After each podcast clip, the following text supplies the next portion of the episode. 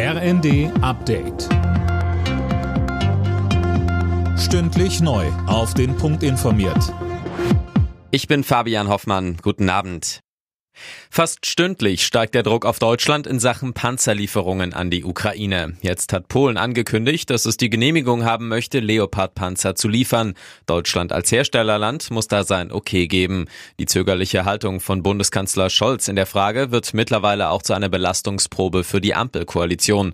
Der grünen Politiker Anton Hofreiter sagt bei Phoenix, In einem Krieg muss man entschlossen handeln. Nicht? Der Krieg findet jeden Tag statt seit inzwischen bald einem Jahr und da hat man halt nicht Monate oder Jahre lang Zeit zum Überlegen. In Krisen ist es selten der Fall. Man muss überlegen, aber dann entschlossen handeln und der Zeitpunkt ist eigentlich längst gekommen. Die EU hat ihre Militärhilfe für die Ukraine erneut aufgestockt um weitere 500 Millionen Euro. Die seit Beginn des russischen Angriffskriegs bereitgestellte Summe erhöht sich so auf 3,6 Milliarden. Damit werden gemeinsame Waffenkäufe und Munition finanziert. Die Bundesanwaltschaft hat Anklage gegen eine Gruppe mutmaßlicher Umstürzler erhoben. Die Gruppe aus vier Männern und einer Frau soll geplant haben, Bundesgesundheitsminister Lauterbach gewaltsam zu entführen. Die Verdächtigen aus dem Reichsbürgermilieu sollen laut Anklage darauf gesetzt haben, dass es in Deutschland daraufhin zu bürgerkriegsähnlichen Zuständen kommt. Die Anklage lautet unter anderem auf Vorbereitung eines hochverräterischen Unternehmens gegen den Bund.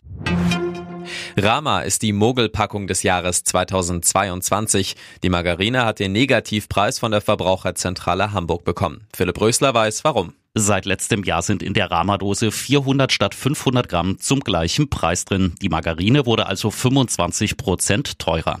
Auch andere Hersteller arbeiten mit der Masche. Auf Platz zwei der Negativliste landete der Scheibenkäse Leerdammer, dessen Inhalt um 20 Gramm schrumpfte, obwohl dauerhaft eine Scheibe mehr versprochen wird. Insgesamt haben sich an dem Online-Voting über 34.000 Verbraucher beteiligt. Bei der Handball-WM hat die deutsche Nationalmannschaft die erste Turnierniederlage kassiert. Zum Abschluss der Hauptrunde gab es gegen Norwegen ein 26 zu 28. Das Viertelfinalticket hatte Deutschland schon sicher. Dort geht es nun gegen Rekordweltmeister Frankreich. Alle Nachrichten auf rnd.de